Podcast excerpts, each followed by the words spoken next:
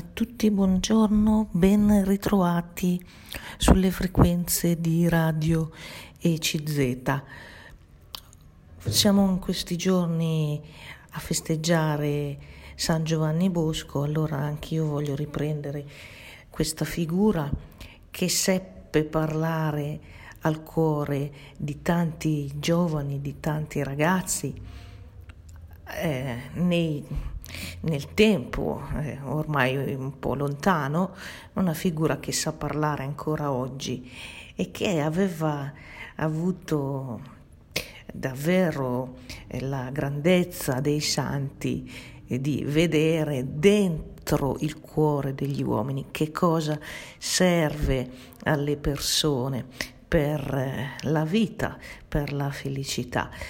Ecco, eh, Giovanni Bosco è, mm, è, mm, conosciuto ed è amato eh, in Italia ma anche in tanti altri paesi dove si è sparsa l'opera della sua congregazione dei Salesiani ed è, è appunto conosciuto, amato per eh, questa sua intuizione educativa, formativa, legata alla religione, senz'altro, ma legata anche al mondo del lavoro, al mondo eh, della, eh, diciamo appunto del, eh, della formazione professionale. Fu un antesignano lui della necessità di preparare i giovani alla formazione eh, per, eh, per eh, trovare una, un lavoro, quindi una sicurezza economica e un reddito. E siamo, come sapete benissimo, lontani nel tempo, la sua vita eh, inizia, eh, diciamo, nella, eh, nell'età nel 1815, in piena epoca eh, dell'Ottocento e poi del Risorgimento, nella, nei pressi della città di Torino, con tutte le sue caratteristiche all'epoca eh, di, eh, nella vita insomma, di, di, Don Bosco, di capitale d'Italia, ma con tutte le problematiche anche eh, di quel tempo, soprattutto eh, sociali. E Don Bosco raccoglie per strada questi ragazzini eh, che rimanevano ai margini della società eh, destinati a diventare dei criminali, eh, dei, dei, ladruncoli, eh, della gente che doveva insomma andare incontro a, ehm, appunto a una marginalizzazione nella società. Allora eh, Don Bosco eh, viene chiamato, è, è, uno degli importanti santi sociali, così vengono chiamati, no? perché entrano nelle pieghe e nelle piaghe della società del tempo cercando di dare risposte. E mm, fu eh, anche un eh, assiduo eh, lavoratore e mm, viene ricordato proprio per tantissime opere. Lui costituì, come sappiamo, gli oratori e seguì eh, tantissime opere, attività, oltre che a livello personale, a livello educativo, i suoi ragazzi. Quindi un lavoratore eh, per eh, l'annuncio del Vangelo per la salvezza delle anime, come diceva lui, fu anche eh, uno scrittore e eh, un pedagogista, eh, è noto il metodo eh, così eh, innovativo per quel tempo di Don Bosco, il metodo preventivo, un'educazione fondata eh, sul prevenire i problemi e le difficoltà dei ragazzi, non punire, non intervenire per castigare, per ehm, sottolineare gli errori, ma prevenire, lavorare insieme al giovane per eh, fare in modo che lui con le sue stesse gambe possa camminare sulla sua strada. Ecco, voglio eh, leggere insieme a voi qualcosa di questo grande eh, italiano e, e, anche santo e come ho detto sacerdote ma anche scrittore, educatore, pedagogista, personaggio del, del Piemonte, di Torino, dell'Italia che si stava costituendo come paese autonomo, lui formava, come diceva, eh, buoni cristiani e buoni cittadini. Questo era il suo obiettivo a breve termine. E poi voleva i suoi giovani eh, ritrovarli tutti in paradiso, come diceva, vi aspetto tutti in paradiso. Allora ecco, eh, la sua vita, vediamo qualche cenno eh, è stata una vita avventurosa, piena di difficoltà, molte difficoltà. Da giovane è rimasto orfano di padre a due anni, ha dovuto lavorare, non riusciva, ehm, ave- ha dovuto allontanarsi eh, dalla madre perché c'era un fratellastro, eh, ha dovuto lavorare, non riusciva appunto a, a trovare la, la, possibilità di studiare, pur essendo molto intelligente, molto con una memoria straordinaria. Ecco, ho letto eh, naturalmente tutto questo. Ebbene, Don Bosco, cioè giovane, bambino Giovanni Bosco, visse quindi in mezzo alle difficoltà, nella povertà e molte difficoltà incontrò anche poi da sacerdote nel costituire la sua opera. E senz'altro qui c'è una forza sovrannaturale che lo eh, sostenne, perché leggendo, ecco anche tanti, ci sono tantissimi scritti e lui stesso scrisse, raccontò, ci sono lettere, emergono tante, tante difficoltà che mh, mm, San Giovanni Bosco eh, affrontò e eh, superò, tenendo ferma appunto la sua eh, proposito e la sua missione, diciamo. Ecco, allora vi leggo brevemente qualcosa sulla vita, poi lo riprendiamo dopo lo stacco musicale. Ecco, eh, San Giovanni Bosco è indubbiamente il più celebre santo piemontese di tutti i tempi eh, e anche su scala mondiale il più famoso tra i santi dell'epoca eh, contemporanea. La sua popolarità ormai è giunta infatti in tutti i continenti ove si è diffuso la sua fiorente famiglia salesiana, quella appunto fondata da, da lui è stato portatore lui e i salesiani del carisma e della operosità di Don Bosco, eh, che ad oggi è quindi la congregazione religiosa più diffusa eh, tra tutte quelle di eh, fondazione recente. Don Bosco fu anche l'allievo che diede eh, maggiore lustro al suo grande maestro di vita sacerdotale e anche compaesano San Giuseppe Cafasso.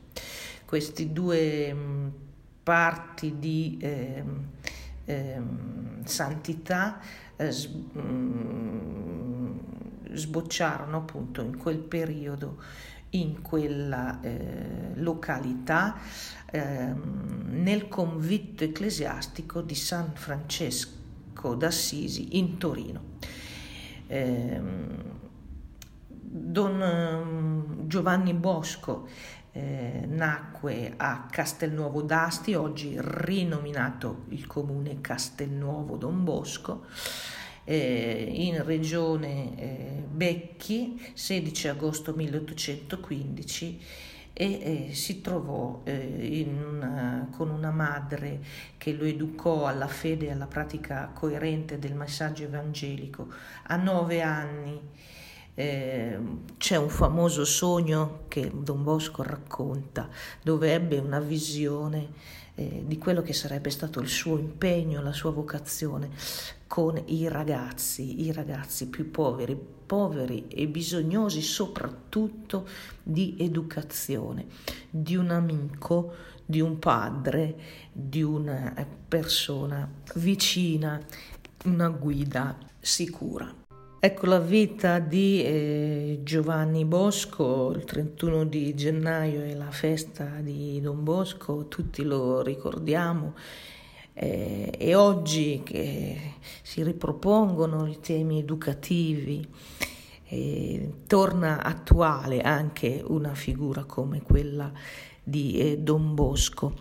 Tornano attuali i temi educativi, basta dire che i nostri giovani a volte hanno in mano un cellulare, uno smartphone e quello è il loro educatore, non hanno nessuno vicino. E invece è proprio questa vicinanza di Radon Bosco, proprio questa confidenza, come diceva lui, per la presenza di un adulto vicino ai ragazzi, un adulto che sappia ehm, amare le loro cose e così mostrare proprio un amore, una eh, attenzione per la persona del giovane, è proprio questo che conquista il cuore dei ragazzi. Quindi mh, mm, dicevo ecco, una riflessione sul mondo di oggi dove pare che ci sia davvero questa povertà eh, educativa, questo bisogno di una presenza, ehm, ecco, ehm, che faccia eh, sbocciare proprio anche eh, la personalità dei ragazzi e tutto quello che c'è dentro il giovane, ma che ha bisogno di essere appunto educato, tirato fuori, eh, coltivato con la, eh, con la, bontà, con la, mh, mm, l'amorevolezza, come diceva il nostro eh, San Giovanni Bosco. Vi stavo leggendo un po' la vita, ecco, vi dicevo una vita irta di difficoltà, di povertà, ma mm, senz'altro assistita da una particolare forza soprannaturale, una grazia. Sappiamo che lui era anche um, aperto a, Ma, eh, a Maria ausiliatrice e quindi il suo aiuto, il suo, la sua forza, il suo conforto era proprio questo come lui scrive, Giovanni Bosco ha scritto anche tantissimo, eh, chi, fu, chi vuole conoscere meglio può leggere, e ha scritto, è stato infaticabile davvero in questa sua opera. Allora vi dicevo ehm, della, eh, dell'inizio della sua vita, eh, decide dopo questo sogno intorno ai nove anni, sogno premonitore, una, una sorta di così, visione che ebbe eh, della, della, sua vocazione a fianco ai giovani, ecco, mh, mm, e decide di entrare, eh, di diventare eh, sacerdote. Più tardi, ecco, entrerà nel seminario ehm, di eh, Chieri e ehm, e così eh, diventa poi sacerdote. Nel 1841, in mezzo a mille difficoltà, come dicevo, inizia dunque eh, poi a studiare presso, mm, a proseguire insomma con gli studi eh, sotto la mm, guida eh, alla scuola del teologo Luigi Guala e del eh, Santo Cafasso. In questo mm, periodo eh, fu per lui occasione propizia per, ehm, diciamo, ehm, anche eh, iniziare a mm, conoscere meglio la ehm, situazione sociale torinese. Ecco, mm, vi dicevo, eh, fu infatti eh, grandemente coinvolto sotto tutti gli aspetti eh, ehm, eh, problemi sociali educativi sempre emergenti eh, nel tempo. Ecco, come spesso eh, succede, eh, la, anche la sua congregazione ebbe un inizio molto modesto, eh, fu nell'anno 1841 che Don Bosco, dopo l'incontro con il giovane Bartolomeo ehm, Garelli, iniziò a radunare dei ragazzi giovani, disagiati, bisognosi, presso il confitto convitto di San Francesco per il catechismo.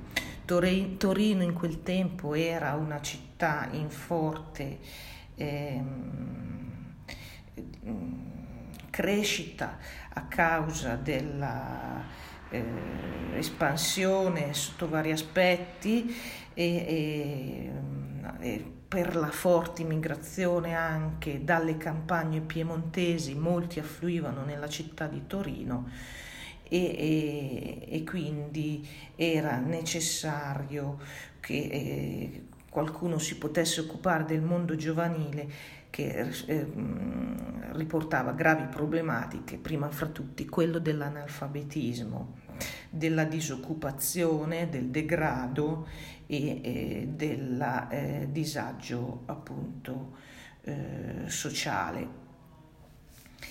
eh, la degrado anche morale. Fu un grande merito di Don Bosco l'intuizione di questo disagio dei giovani, anche profondo, anche spirituale, e la sua eh, capacità di eh, intervenire creando per loro eh, eh, una comunità. E infatti Don Bosco capì strada facendo, vi leggo sempre dalla sua ehm, biografia che ehm, poteva essere eh, l'oratorio, lo, lo, l'adeguata risposta eh, per questa situazione critica. Fece diversi tentativi per arrivare poi ad avere degli spazi, piano piano allargando la propria opera, ehm, di, ehm, attività nell'oratorio, dove iniziò a raccogliere decine e decine di giovani che insieme a lui crescevano nella fede, nella educazione, nella formazione al lavoro. Ecco, chiudo le virgolette, qui brevi cenni, un po' forse conoscerete anche voi i tratti della vita di eh, San Giovanni Bosco.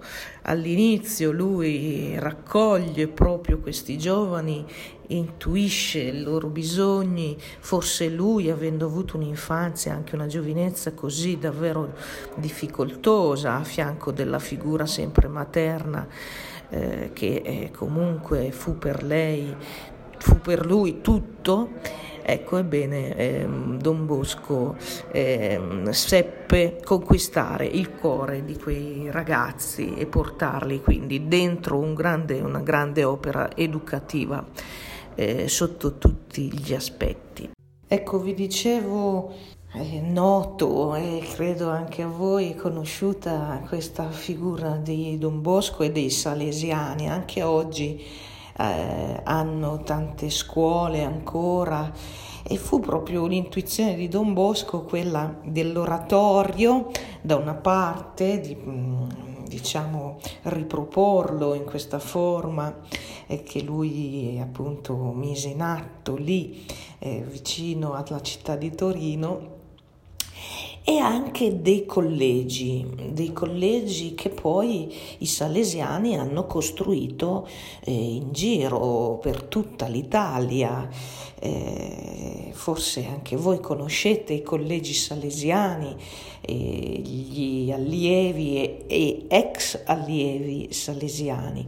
E poi non solo in Italia ma in tutto il mondo, anche nelle zone, nelle regioni eh, povere, eh, nella, nell'America centrale, nell'Africa, nella, nell'Oriente, le missioni salesiane han, si sono diffuse eh, in tempi anche veloci in tutto il mondo, la congregazione è cresciuta e quindi oggi ci sono tante opere salesiane sparse per il mondo.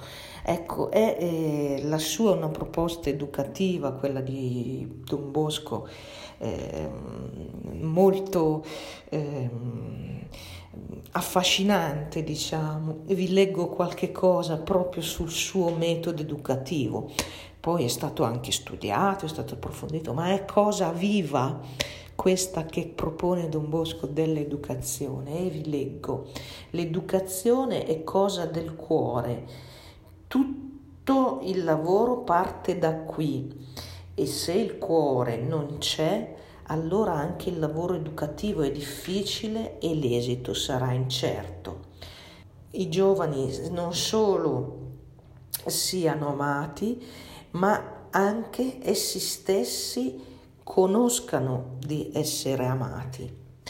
Da questa citazione di Don Bosco, eh, che ha tramandato alla famiglia salesiana, prende avvio tutta l'azione educativa, sino alle scuole di oggi.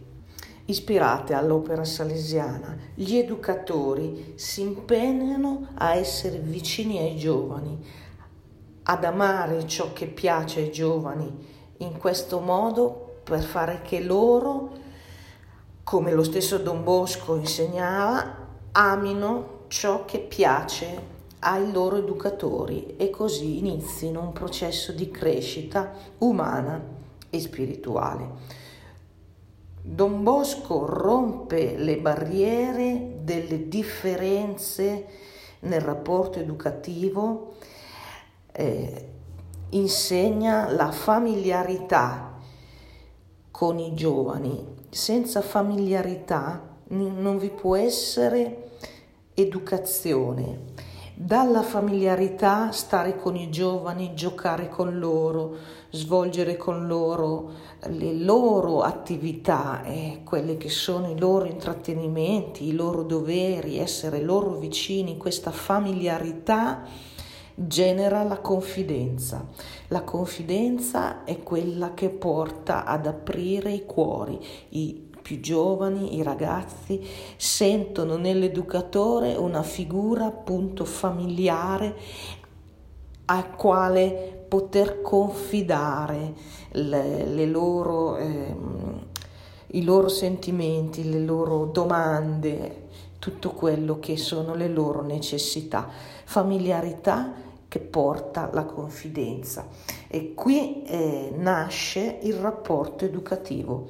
Il metodo di Don Bosco puntava su questo come metodo preventivo, prendersi cura eh, mediante l'educazione è essenzialmente prevenire i problemi, le, eh, i disagi dei giovani. Prevenire, cioè formare persone libere e responsabili, capaci di perseguire il bene proprio della propria famiglia e della famiglia umana intera.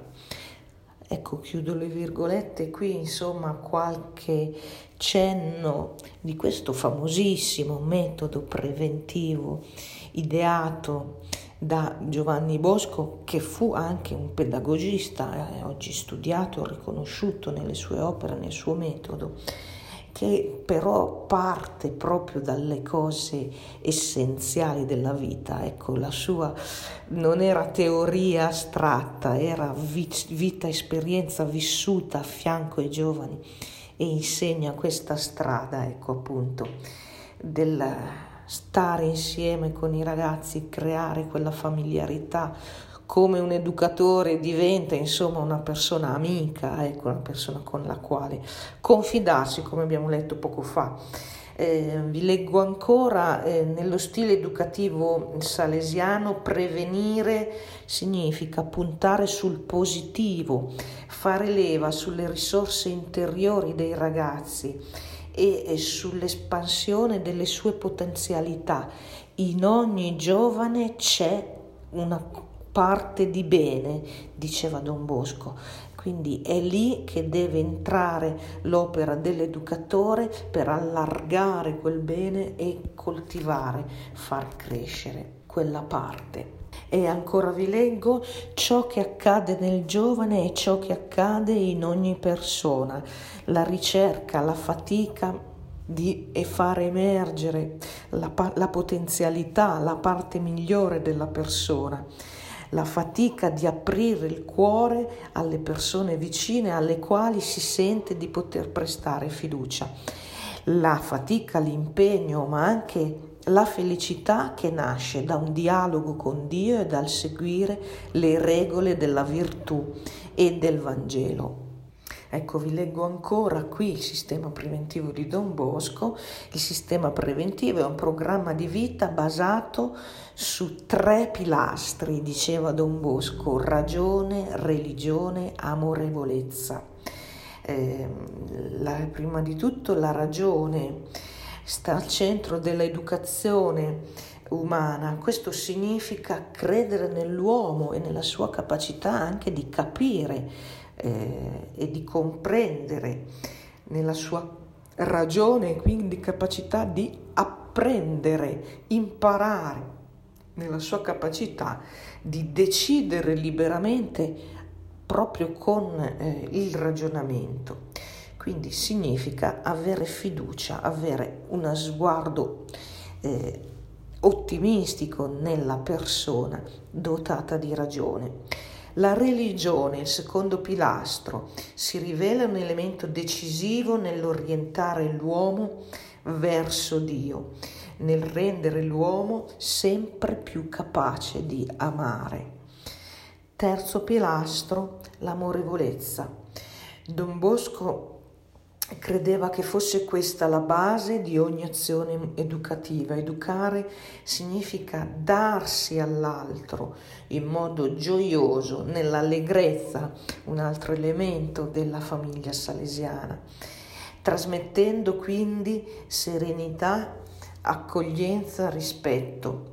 Eh, questa amorevolezza si manifesta in un'accoglienza del giovane così come egli è e quindi con i suoi difetti, con i suoi pregi, in ogni caso nella sua unicità.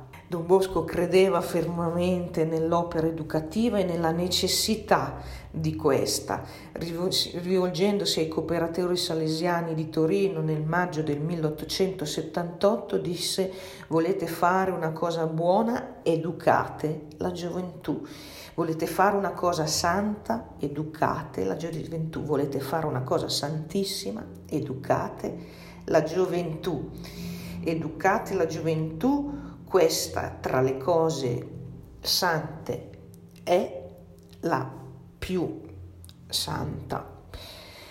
Ecco, con da tutto questo scaturisce la ricchezza, la bellezza del sistema preventivo dell'opera educativa salesiana che arriva dal tempo del fondatore sino alle scuole presenti ai nostri giorni. Ecco, chiudo le virgolette, qui eh, ecco, ci sono ancora tanti educatori e cooperatori salesiani, anche eh, dei, veri, dei veri membri della famiglia salesiana, ma anche insegnanti, insomma, tante persone che si ispirano a questo metodo educativo e soprattutto alla figura del fondatore che aveva ecco, un'esperienza, eh, un vissuto eh, che lo ha portato ecco, a scrivere di questo metodo e sperimentandolo, ecco, non era un metodo eh, astratto, teorico. Don Bosco scrive che lui traeva tanta eh,